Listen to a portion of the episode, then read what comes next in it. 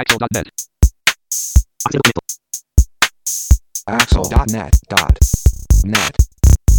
こんにちはアクセシビリティの情報サイトアクセルと設立準備中の日本視覚障害者 ICT ネットワークの共同制作でサイトワールド2016の模様をお送りするポッドキャストです中根ですはい、辻です。はいよろしくお願いしますよろしくお願いします。はい今回は NTT ドコモさん、えー NTT ドコモの諏訪さんへのインタビューの模様をお送りしますでは早速お聞きくださいえーサイトワールド 2016NTT ドコモさんのブースにお邪魔しています、えー NTT ドコモの諏訪さんにお話を伺います。よろしくお願いします。よろしくお願いします。えー、とまず、えー今年の出展の概要を簡単に、えーご説明いただけますか？はい、えー、と今回ですね、昨年と同じなんですけども、楽々スマートフォン3と、えー、楽々ベーシック4、あと iPhone ですね、を、えー、と音声読み上げを使いながら、えー、と今までスマートフォンを触ったことないような方向けに、えー、と簡単に操作案内をしております。あともう一つ、昨年の8月にリリースしました、ムーブフリックを、えー引き続きご紹介しております。はい、でこれはまあじゃあブースの方での紹介とあと,、えー、と体験会みたいなのもやってらっしゃるんですかね。はい、えー、と昨日はですね午前、午後2回ずつの計4回だったんですけども、はい。今日は、えー、と午前の1回のみでした、ちょっと会場が抑えられなかったので、今日は1回で、明日はまた午前2回、午後2回と、計4回実施する予定です。どうですか、やっぱり結構人気がありますか？そうですねただ、思ったよりですね10名の定員だったんですけどもええ、他のあの講演会とかとかぶってる関係もあって ね、えーと満杯っていうよりは、まあ、8名とか9名で、まあまあ、ほぼほぼ満杯という状況で、えー、と実施させていただくようなことになってますコン。スタントに関心が高いっていう感じなんですね。そうですねなるほど。でえっとこれは iPhone の体験会？そうです iPhone6S で、えーとはい体験いただいております。あーなるほど。はい。でえっ、とまああのーえーブースの方の展示等に関しては去年と大体同じということですけれども、はい。多分聞いている人でが気になっている部分としてはその、えーつい1週間か2週間ぐらい前ですかね、はい。えーと楽々本の新しいシリーズが、えー発表になって、えーこれがどんなものなのか、まああのー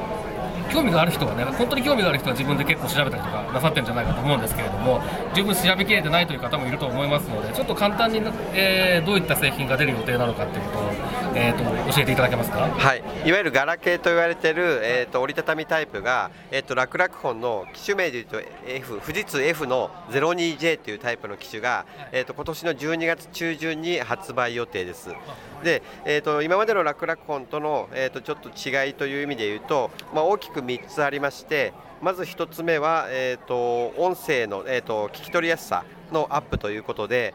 ボルテに対応しますのであと富士通の、えー、と技術で、えー、と通話品質が上がっているというのが1点目です。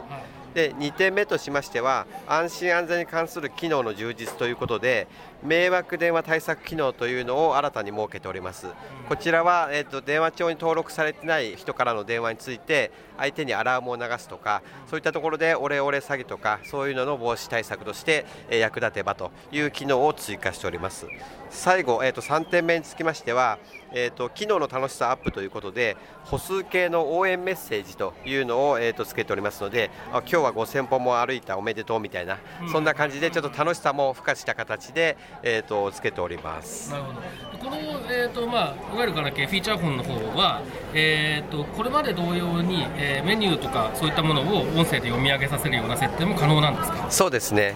富士通はもともと読み上げ機能が充実しておりますので、はい。えー、と視覚障害ある方は、えー、と比較的富士通の端末楽々本を選ぶ方が多く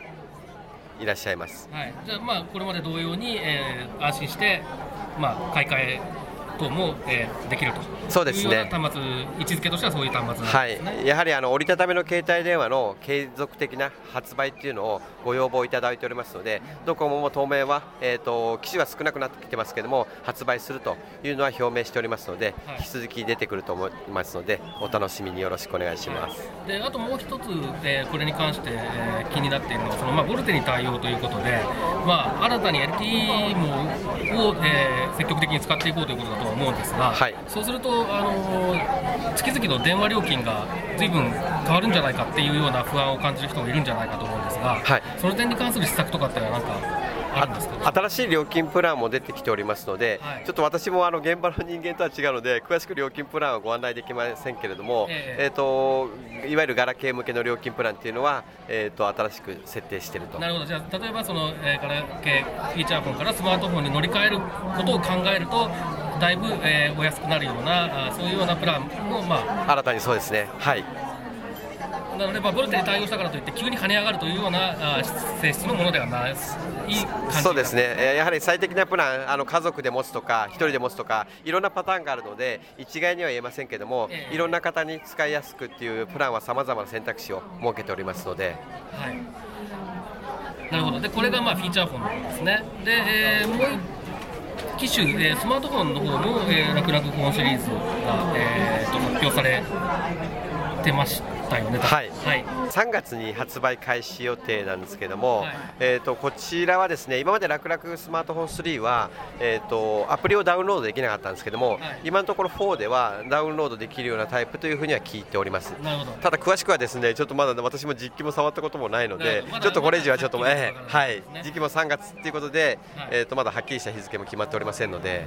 まあ、そうするとじゃあ情報が細かい情報が出てくるのは1月2月ぐらいになると、まあ、もう少し分かるかなっていう。おそらくそうだと思います。はい、で、まあ、イイメージとしては今の、えー、と楽々スマートフォン、えープレミアムでしたっけ、はい。えー、とアプリがインストールできるのがありますけれども、あれに近いようなあーものをなんとなく想像しておけばそんなに遜色ない。と思い。ます、はい。えーただ名前は楽々スマートフォン4なのでそこら辺が混同される場合がありますので、あーなるほどえー3で今ダウンロードできなくて次の4ではどうなんだってい。うのがちょっと微妙ですけども個人的にはなんかプレミアム2でも良かったような気がしますけどもなるほどやっぱりそう,、まあまあ、それそうい。うような感じで、受け止めておけば、はい。あんまり大きな間違い。はない。ようなそうですね位置づけのき、えー端末とい。うことですはい。なるほど。えっ、とまあ、えー今回の取り組み、それから、えー、楽々本シリーズ新しい、えー製品について伺いましたけど、何かあの、えー付け足したいされたいこととか、あるいは、えー PR されたいこととか、あのますか？ドコモのハーティー講座っていうのを、えー、と展開しておりまして、えー、とスマートフォンのえー使ったことない方向けに、えー、とスマートフォンってやっぱりあの凹凸がないので、えー、と機種変更するのが怖いっていう方もいらっしゃいますのである一定人数が集まったら講座を実施して、えー、と無料の体験会もありますのでホームページでご案内しておりますので興味があったらお申し込みいただければと思います。なるほど、じゃあこれはあのハーティー講座っていうのは、ある程度人数を、えー集まればもう、えー実施していただけるとはいいうような感じのものなんですね。8名以上14名まででうん。会場はご用意いただくんですけどもええ。それ以外は端末と講師の派遣は無償で行っておりますので。まあ、特に端末はね、上位するのはなかなか大変ですからね、はい。あのそういうふうに実際に触れる機会があるっていうのは、すごくあの安心につながります、はい、場所と人だけ集めていただければ基本的には日本全国どこまででもスケジュールさえ合えば飛んできますのでぜひあのご検討お願いいたしますはい、えーここまで NTT ドコモの諏訪さんにお話を伺いました。どうもありがとうございました。ありがとうございましたはい、えーということで、えーここまで NTT ドコモの諏訪さんへのインタビューの模様をお聞きいただきましたけれども、辻さんいかがでしたか？そうですね、あの楽々本シリーズはやっぱりあのなんだろうユーザーのニーズに応じてというか、まあ、選択肢がちゃんとしっかりあるのがいいなと思いましたであの今後も新しい機種の発売が予定されているということであの私自身はまだちゃんと使ったこととかがないんですけれどもぜひあの新しい機種が出たらいろいろあの試してみる見る機会があるといいなと考えています。はい、えーとまあ個人的にはやはりそのお新機種がどんな感じなのかっていうことをねちゃんとまとめてお話を伺えたのが良かったかなと思いますけれども、で最後にねちょっともうちょっとここれ事前にちゃんと予習しておいてしもうちょっと詳しく聞けばよかったなと思ったんですけどハーティー講座、あーという取り組みをご紹介いただきましたけれどもまああのーなんていうんですかねそういった形でスマートフォンにえー接するチャンスをぜひいろんな方に作っていただいてあのー別にスマートフォンを使わなきゃいけないとは僕は全く思ってないんですけれども、スマートフォンだから便利にできることっていうのはやっぱりあってそういったことで、えーもうちょっと楽しく暮らせるとか自立した生活ができるとか効率よく何かができるとかそういうことを感じることができるそういう、えーまあ視覚障害がある人たち、まあ、僕僕らも含めてですけれどもあの一人でも増えてくれるといいななんてこともちょっと思ったりしましたね。ねということで、まあ、ちょっと NTT ドコモさん、えーしっかり取り組んでくださっているので、えー引き続き期待したいと思います。はいはい、ということで、えー今回は NTT ドコモ諏訪さんへのインタビューの模様をお送りしました。えーサイトワールド2016の模様をお送りするポッドキャスト、また次回です。さようなら。